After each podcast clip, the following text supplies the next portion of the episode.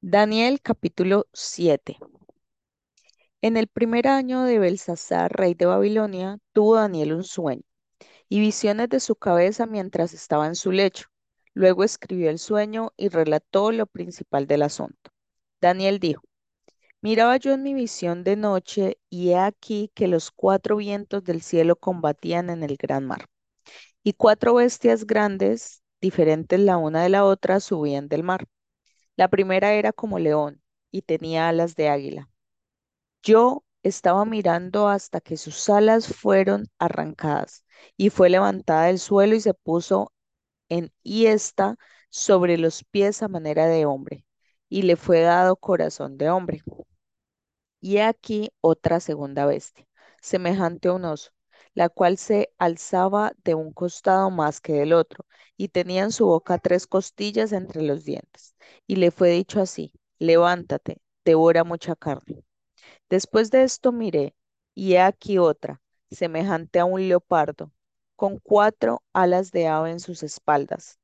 Tenía también esta bestia cuatro cabezas y le fue dado dominio. Después de esto miraba yo en las visiones de la noche, y he aquí la cuarta bestia, espantosa y terrible, y en gran manera fuerte, la cual tenía unos dientes grandes de hierro, devoraba y desmenuzaba, y las sobras hollaba con sus pies, y era muy diferente de todas las bestias que vi antes de ella, y tenía diez cuernos. Mientras yo contemplaba los cuernos, he aquí que otro cuerno pequeño salía entre ellos, y delante de él fueron arrancados tres cuernos de los primeros. Y he aquí que este cuerno tenía ojos como de hombre, y una boca que hablaba grandes cosas. Estuve mirando hasta que fueron puestos tronos y se sentó un anciano de días cuyo vestido era blanco como la nieve, y el pelo de su cabeza como lana limpia su trono llama de fuego y las ruedas del mismo fuego ardiente.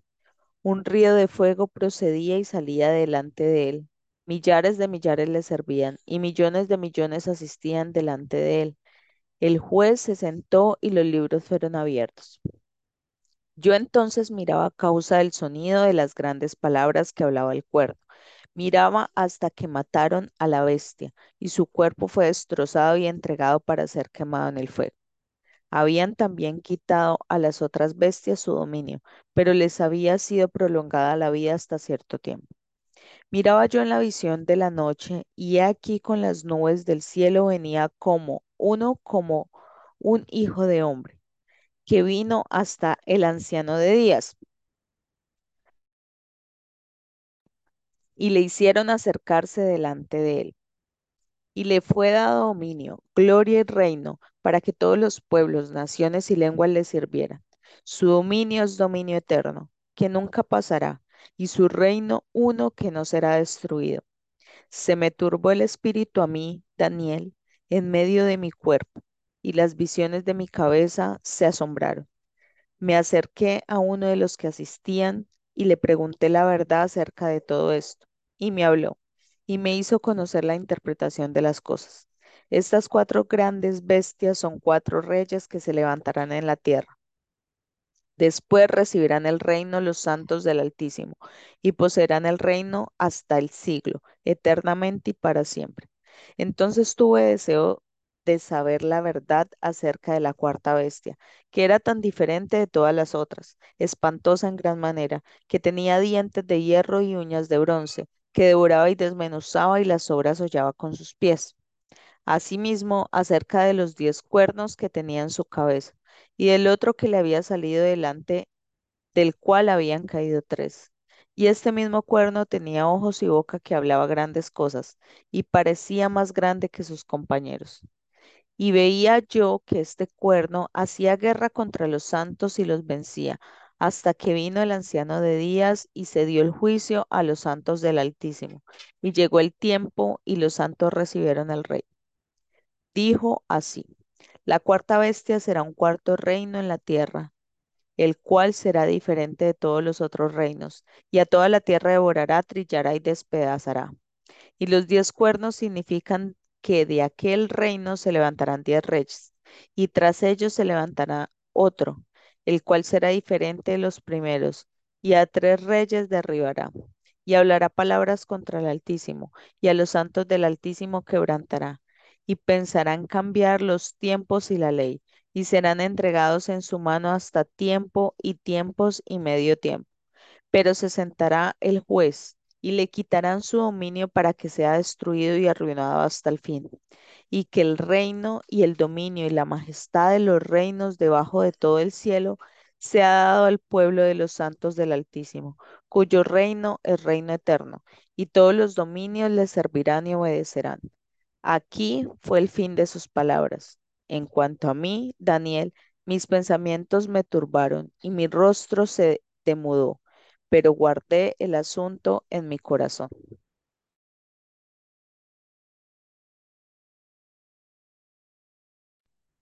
Daniel capítulo 8.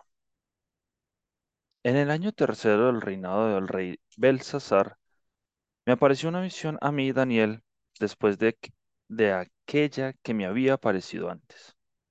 Vi en visión, y cuando la vi, yo estaba en Susa, que es la capital del reino en la provincia de Elam.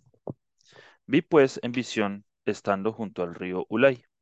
Alcé los ojos y miré, y he aquí un carnero que estaba delante del río y tenía dos cuernos, y aunque los cuernos no eran altos, uno era más alto que el otro, y el más alto creció después. Vi que el carnero hería con los cuernos al poniente, al norte y al sur, y que ninguna bestia podía parar delante de él, ni había quien escapase de su poder, y hacía conforme a su voluntad, y se engrandecía. Mientras yo consideraba esto, he aquí un macho cabrío venía del lado del poniente sobre la faz de toda la tierra sin tocar tierra, y aquel macho cabrío tenía un cuerno notable entre sus ojos. Y vino hasta el carnero de dos cuernos que yo había visto en la ribera del río, y corrió contra él con la furia de su fuerza.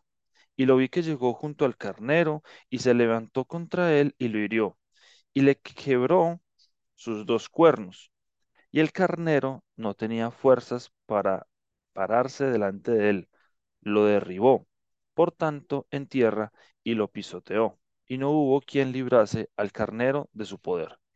Y el macho cabrío se engrandeció sobremanera, pero estando en su mayor fuerza, aquel gran cuerno fue quebrado, y en su lugar salieron otros cuatro cuernos notables hacia los cuatro vientos del cielo. Y de uno de ellos salió un cuerno pequeño que creció mucho al sur y al oriente, hacia la tierra gloriosa, y se engrandeció hasta el ejército del cielo, y parte del ejército y de las estrellas echó por tierra y las pisoteó. Aún se engrandeció contra el príncipe de los ejércitos, y por él fue quitado el continuo sacrificio, y el lugar de su santuario fue echado por tierra. y a causa de la prevaricación le fue entregado el ejército junto con el continuo sacrificio, y echó por tierra la verdad, e hizo cuanto quiso y prosperó. Entonces oí a un santo que hablaba, y otro de los santos preguntó a aquel que hablaba, ¿hasta cuándo durará la visión del continuo sacrificio y la prevaricación asoladora entregando el santuario del ejército para ser pisoteados? Y él dijo, hasta dos mil trescientas tardes y mañanas. Luego el santuario será purificado. Y aconteció que mientras yo Daniel consideraba la visión y procuraba comprenderla, he aquí se puso delante de mí uno con apariencia de hombre. Y oí una voz de hombre entre las riberas del Ulai que gritó y dijo, Gabriel, enseña a éste la visión. Vino luego cerca de donde yo estaba, y con venida me asombré y me postré sobre mi rostro. Pero él me dijo, entiende, hijo de hombre, porque la visión es para el tiempo del fin. Mientras él hablaba conmigo, caí dormido en tierra sobre mi rostro, y él me tocó y me hizo estar en pie, y me dijo, He aquí yo te enseñaré lo que ha de venir al fin de la ira, porque eso es para el tiempo del fin. En cuanto al carnero que viste, que tenía dos cuernos, estos son los reyes de Media y Persia. El macho cabrío es el rey de Grecia, y el cuerno grande que tenía entre sus ojos es el rey primero. Y en cuanto al cuerno que fue quebrado, y sucedieron cuatro en su lugar, significa que cuatro reinos se levantarán de esa nación, aunque no con la fuerza de él. Y al fin del reinado de estos, cuando los transgresores lleguen al colmo, se levantará un rey altivo de rostro y entendido en enigmas, y su poder se fortalecerá, mas no con fuerza propia, y causará grandes ruinas, y prosperará, y hará arbitrariamente y destruirá a los fuertes y al pueblo de los santos. Con su sagacidad hará prosperar el engaño en su mano y en su corazón se engrandecerá, y sin aviso destruirá a muchos. Y se levantará contra el príncipe de los príncipes, pero será quebrantado, aunque no por mano humana. La visión de las tardes y mañanas que se ha referido es verdadera, y tú guarda la visión, porque es para muchos días. Y yo, Daniel, quedé quebrantado y estuve enfermo algunos días, y cuando convalecí, atendí los negocios del rey, pero estaba espantado a causa de la visión y no la entendía. Daniel capítulo 9. En el año primero de Darío, hijo de Asuero, de la nación de los Medos, que vino a ser rey sobre el reino de los caldeos, en el año primero de su reinado, yo Daniel miré atentamente en los libros el número de los años de que habló Jehová al profeta Jeremías, que habían de cumplirse las desolaciones de Jerusalén en setenta años. Y volví mi rostro a Dios el Señor, buscándole en oración y ruego en ayuno, silicio y ceniza. Y oré a Jehová mi Dios e hice confesión diciendo, Ahora Señor Dios grande, digno de ser temido, que guardas el pacto y la misericordia con los que te aman y guardan tus mandamientos Hemos pecado, hemos cometido iniquidad, hemos hecho impíamente y hemos sido rebeldes, y nos hemos apartado de tus mandamientos y tus ordenanzas. No hemos obedecido a tus siervos los profetas que en tu nombre hablaron a nuestros reyes, a nuestros príncipes, a nuestros padres y a todo el pueblo de la tierra. Tuya es, Señor, la justicia y nuestra la confusión de rostro. Como en el día de hoy lleva todo hombre de Judá, los moradores de Jerusalén y todo Israel, los de cerca y los, y los de lejos, en todas las tierras a donde los has echado a causa de su rebelión con que se rebelaron contra ti. Oh Jehová, nuestro es la confusión de rostro de nuestros reyes, de nuestros príncipes y de nuestros padres, porque contra ti pecamos. De Jehová nuestro Dios es el tener misericordia y el perdonar, aunque contra él nos hemos rebelado. Y no obedecimos a la voz de Jehová nuestro Dios para andar en sus leyes que él puso delante de nosotros por medio de sus siervos los profetas. Todo Israel traspasó tu ley apartándose para no obedecer tu voz, por lo cual ha caído sobre nosotros la maldición y el juramento que está escrito en la ley de Moisés. Siervo de Dios, porque contra él pecamos. Y él ha cumplido la palabra que habló contra nosotros y contra nuestros jefes que nos gobernaron, trayendo sobre nosotros tan grande mal, pues nunca fue hecho debajo del cielo nada semejante a lo que se ha hecho contra Jerusalén, conforme está escrito en la ley de Moisés. Todo este mal vino sobre nosotros, y no hemos implorado el favor de Jehová nuestro Dios para convertirnos de nuestras maldades y entender tu verdad. Por tanto, Jehová veló, por tanto Jehová veló sobre el mal y lo trajo sobre nosotros, porque justo es Jehová nuestro Dios en todas sus obras que ha hecho, porque no obedecimos a su voz. Ahora pues, Señor Dios nuestro, que sacaste tu pueblo de la tierra de Egipto con mano poderosa y te hiciste renombre, cual lo tienes hoy, hemos pecado, hemos hecho impíamente.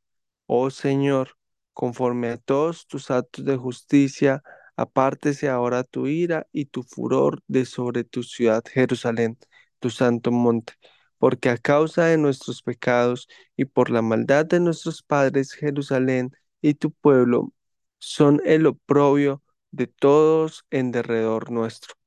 Ahora pues, Dios nuestro, oye la oración de tu siervo y sus ruegos, y haz que tu rostro resplandezca sobre tu santuario asolado por amor del Señor.